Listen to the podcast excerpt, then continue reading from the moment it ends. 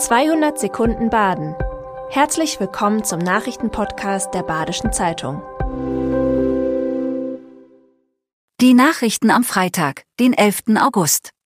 Vor knapp vier Wochen hat das Regierungspräsidium großes Interesse bekundet, die ehemalige Herz-Kreislauf-Klinik in Waldkirch als Erstaufnahmeeinrichtung für mindestens 500 Geflüchtete einzurichten. Bei der Waldkircher Bevölkerung herrscht Skepsis.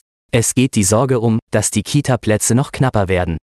Die SPD befürchtet, dass die Strukturen der 22.000 Einwohnerstadt an ihre Grenzen stoßen.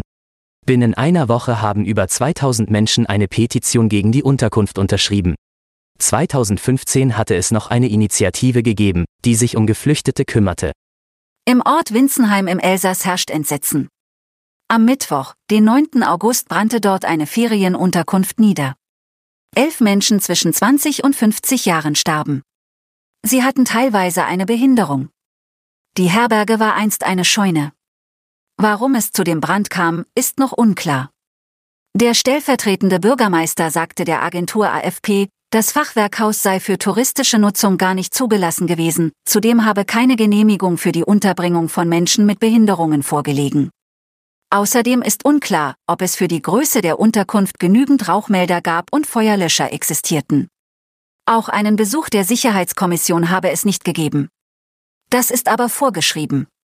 Die Kommission gibt Empfehlungen ab, ob es Brandschutztüren oder besseren Feueralarm geben muss.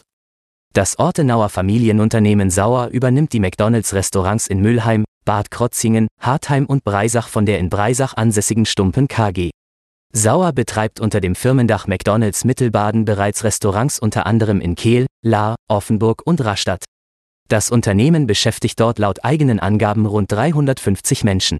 Sauer ist ein McDonalds-Franchise-Nehmer. Standorte und Speisen sind nach den Vorgaben von McDonalds gestaltet. Das Regierungspräsidium und die Stadt Lahr halten eine Reduzierung von Tempo 40 auf 30 auf der Bundesstraße für erforderlich. Anwohner und Pendler sprechen sich gegen Tempo 30 aus. Sie befürchten, dass Stau entstehen könnte.